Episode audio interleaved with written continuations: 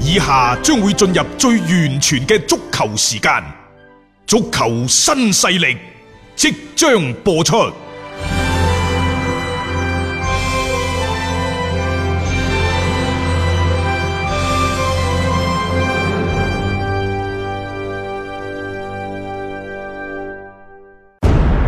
足球場，英雄地，幾多難忘時刻。攞翻住個波，從廣州太陽神到恒大富力，睇佢搞掂。從東較場驚天一射到亞冠加冕，從童話變成現實，從英雄變成傳奇。最偉大嘅球員，最不可思議嘅入球，勝敗之間只有一線。神奇之處，魅力所在，一比零啊，各位！只可意會，更可言傳。足球新勢力，各位傍晚好，歡迎收聽今日嘅足球新勢力。隨住琴日中超最後一輪賽事結束，二零一九中超聯賽嘅大幕呢，終於係降咗落嚟。咁、嗯啊再次喺度呢，就要恭喜廣州恒大，佢哋係以兩分嘅優勢力壓史上積分最高嘅亞軍北北京京國安國安。係登頂二零一九年中超聯賽嘅冠軍。誒、嗯琴晚嘅賽事，呃琴晚晏晝嘅賽事呢，就無需要多講。琴日嘅節目呢，我哋都同大家呢作咗一定幅度嘅回顧，都幾實時嘅分享㗎啦啊咁、我哋今日呢，更加多嘅就會講一啲動態性方嗯面啲嘢嚇。咁、首先呢，喺琴日就隨住中超聯賽嘅結束呢，國家男子足球選拔隊，嗯最新一期嘅集訓名單呢，亦都係出咗爐嘅即。係征戰東亞杯嘅係啦呢一批嘅即係集訓隊啦。佢哋呢就將會係誒、呃今日嗯開始就會喺上海組織第二次集訓，嗯然之後十二月八號到十九號呢，就去韓國嗰度呢，就參加二零一九東亞足球錦標賽。即係東亞啊杯呢個賽事呢，其實就係造成列比啊憤然掛冠離去嘅， 導火索啊啊一個導火索最重要嘅原因，一方面即係明明我係國家隊嘅主教 練，你又安排多個李鐵去帶隊，明明我唔要啲人。咁你又揀晒入真係去，真係俾你搞死。 好啦，咁啊呢一個集訓隊呢度呢，誒、北京中赫國安有四個人入選嘅，於大寶、於洋、張稀哲、黃子銘；上海上港係蔡慧康、呂文君、黃新超；廣州恒大呢係韋世豪、梅芳、劉殿座；河北華夏幸福係董學升、姜志鵬；重慶當代力帆有馮勁啦；江蘇嗰度係有李昂、吉祥；天津泰達係楊帆、鄭海木。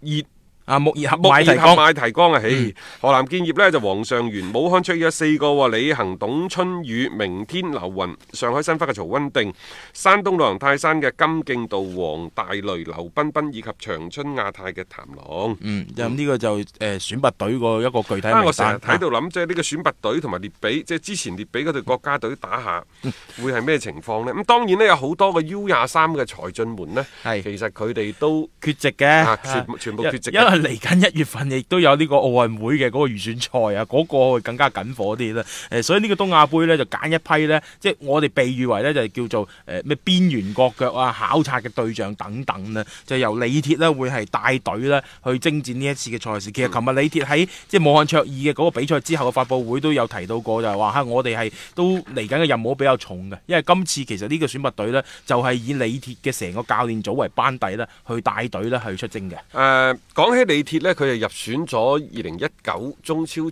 季嘅最佳教練嘅候選嚇，嗯有三個嘅，誒、李鐵、嗯李霄鵬、鵬係啊，佩雷拉，嗯好奇怪嘅喎嚇，即係誒、呃中超冠軍嘅教頭、亞軍嘅教頭都冇啦亞軍嘅教頭都冇嚇，不過簡拿華路啊，不過亞軍啊換咗兩任，你揀史密達好難揀咯，係啊即定係揀係咯呢一個嘅誒真珍尼妮斯斯奧奧冇咩代表性。啊嗱，其實當年史高拿利，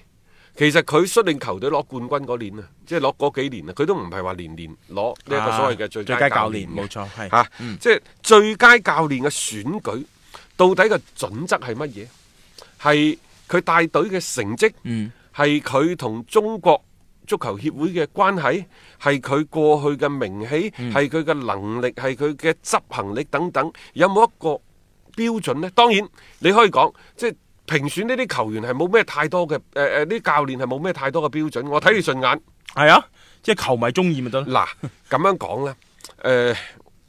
無論係李鐵，抑或李霄鵬，佢哋無疑係目前國內足壇教練嘅佼佼者。係，但係我又想講，黃寶山唔係咩？嗯黃寶山其實佢率領球隊嘅成績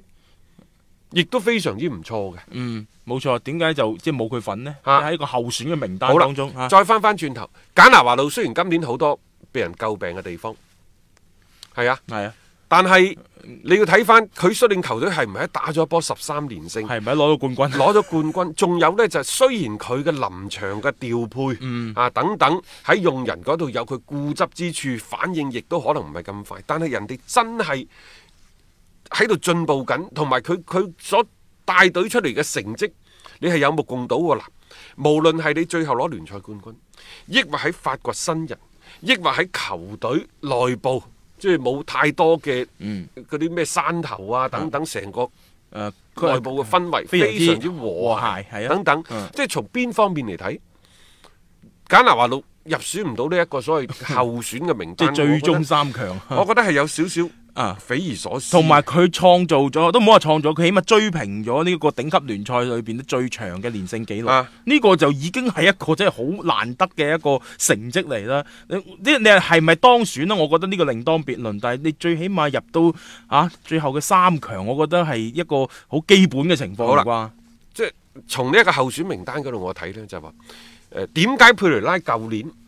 率領上海上港攞冠軍？相反呢，佢就做唔到呢一個最佳教練。舊年嘅最佳教練係李霄鵬。咁當然你再睇翻李霄鵬，就係話佢舊年誒、呃叫做係啊攞到一個聯賽第三。嗯，啊，足協杯殺入咗決賽就輸咗俾北京國安，即係一名本土嘅教練率領球隊帶到咁樣成績，亦都確實唔容易，嗯係、值得嘉獎嘅。咁、但係你可唔可以呃用另一個獎俾佢呢？啊啊即係有冇啲最佳進步嘅教練獎啊？ 嗰啲咩飛躍進步獎之類嗰啲呢？即係其實係可以俾到佢人哋呃㗎亞啊嗯冠入四強，聯賽攞冠軍，十三連勝，就係即係當然誒，簡拿華路係自己挖個坑，自己跳咗落去嚇，啊嗯等等。因為我又覺得即係你話佢人氣唔夠李霄鵬，唔夠李鐵 尼咩？我又覺得唔係咯。啊啊咁啊！但係就即係你不能夠忽視即係球迷嘅一啲嘅力量嘅，因為盛傳話一啲嘅最佳教練嗰邊呢，唔知每一個間隔嘅時間嗰啲票數就會好穩定咁刷上去等等啊！嚇係咩呢啲我唔清楚嗱啊！，我後尾我都係咁諗嘅嚇啊。中國足球協會就呢一個最佳教練嚟講呢，其實你有冇發現嗰三個人都係緋聞當中嘅嚟緊國家隊嘅主帥？ 冇錯，係咯，我甚至乎覺得吓，嗯我唔知真定假，希望係假嘅，就係話邊個當選為最佳教練，我只係俾個候選名單俾你啫。啊嗯最佳教練係咪你球迷選出嚟㗎？好啦，我順勢為之，最佳教練係啊。就做咗一個國家隊嘅主教練，打得好，我用人啊！亦都係非常之恰當，恰當；打得唔好，嗱， 你球迷選出嚟嘅 你哋揀出嚟㗎。啊！現在呢個這個鍋不只是甩給其他人啦，你球迷也要背鍋。所以我覺得即係 即係你你你要有一啲嘅，你有啲嘅節操，有一啲嘅底線，有啲準則至得嘅。到底啊，點樣為之最佳教練嘅候選？冇錯，你應該有一啲相關嘅一啲。啊你話簡拿華到三觀不正咩？我又覺得佢正到不得了。佢佢其實我覺得佢今個賽季整體落嚟呢，佢亦都面臨住好多嘅各種各樣嘅變數。誒、應付呢係自如呢，又唔係講唔過去，但係起碼佢真係交到一份都幾令人滿意嘅成績單先啦。即係你呢、個好難做到㗎。啊再退一萬步講，你李霄鵬、李鐵你入選都好啦。佩雷拉上個賽季呢，佩雷拉係雙殺廣州恒大，係然之後帶領上海上港攞到咗冠軍冠軍。嗯但係今年簡拿華路反雙殺。都上仲海上港而家好似仲要不如呢個佩雷拉咁樣樣喎，咁係咪場面唔好睇啊？但係兩場波兩個二比零，唔好睇咩？我覺得嗰兩場波好睇喎，場面上面 即係廣州恒大都幾代表作過嗰兩場比賽，即係所以我覺得呢樣嘢係幾拗頭，百思不得其解嘅。你要一啲點樣樣嘅成績達到點樣嘅高度，先能夠叫入選到最後所嘅以後簡拿選。華路聽到呢個消息之後，佢第一時間就 show 咗個二零零六年佢攞呢個世界足球先生嗰、個哦，係啊，係啊，嗰張相出嗰個嚟。世界出嚟佢意思就係、喂咩嘢咩最幾咁威啲嘢我都。我都攞過，攞過啦係啦我在乎你呢、個，但冇係錯實際上我又覺得簡拿華路幾在乎嘅，因為嗯球員時期你係啊即係做到咗世界第一，係咯係咪？執教你嘅能力是否獲得認可呢？同埋今年仲要喺恒大帶領球隊攞冠軍，如果再有一個咁樣最佳教練嘅殊榮呢，係會對佢更加大嘅認可。其實簡拿華路呢喺泰利斯卡使用呢個問題上嘅調整呢，有啲好似即係最近呢三場都贏咗，有啲好似不得已為之，但係呢，又誒、呃因為呢一個保連奴嘅上推，然之後。泰利斯卡嘅回撤令到佢哋之間嗰個所謂和應更加多咗嚇，咁、無論係即係用韋世豪打個偽前鋒啊好等等，即係其實係喺度變緊，係喺個進攻嗰度呢帶嚟咗一啲新意，帶嚟變化，同樣亦都帶嚟入波、帶嚟勝利等等。咁但係喂，如何用呢一個艾克森？似乎呢，簡拿華路一路都未諗好呢個未解決㗎。問題。呢個問題咪，我哋嗯嗰日節目裏邊都講咗㗎啦。呢種問題呢，只能夠留待下個賽季你慢慢解決。因為現階段呢，梗係食住道勢攞咗個冠軍先啊啦。我哋前幾日嘅節目嗰度話，到底點樣去評價簡拿華路？喺上個禮拜前一個禮拜嘅時候都唔適合，因為喺奪冠嘅關鍵時刻。係咁好啦，而家中超大幕塵埃落定，可以呢就係、初步咁去回顧翻簡拿華路成個賽季執教嘅過程，嗯啊，同埋呢可以評判下佢嘅得與失。但係無論點樣評判都好，以佢攞到個成績，你攞個最佳嘅候選嗰個候選啫當 嘛啊，我都話唔一定選佢㗎嘛。當然啦，即係你亦都可以反駁我啊啊！即係廣州恒大掟咗咁多個資源，攞咗咁多嘅好嘅球員啊等等，即係攞呢個成績係應該啊佢嘅。嗯應該係比呢個成績更加之好嘅。你你攞唔到更加好嘅成績，譬如話你俾北京國安、嗯趕住你咬住你一路得兩分，嗯並冇體現你巨大嘅優勢。嗯啊亞冠嘅賽事對住浦和紅鑽啊，即係俾人打到殘嘅，啊因為似乎廣州恒大更加有。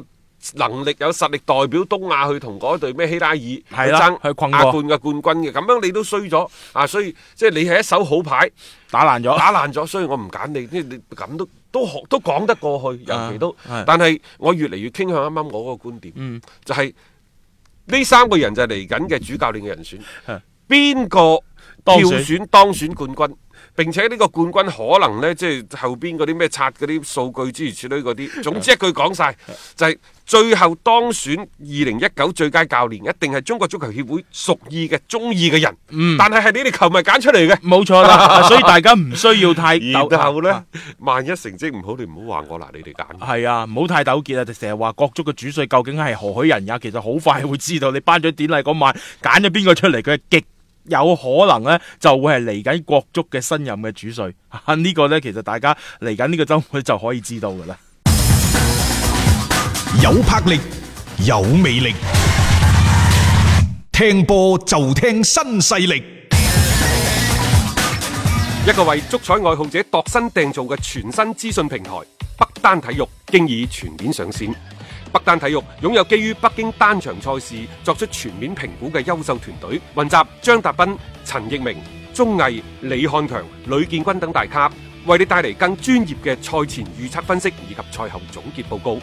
北單體育無需註冊，一鍵辦理。想避免足彩市場起起伏伏，快啲嚟微信搜索公眾號北單體育，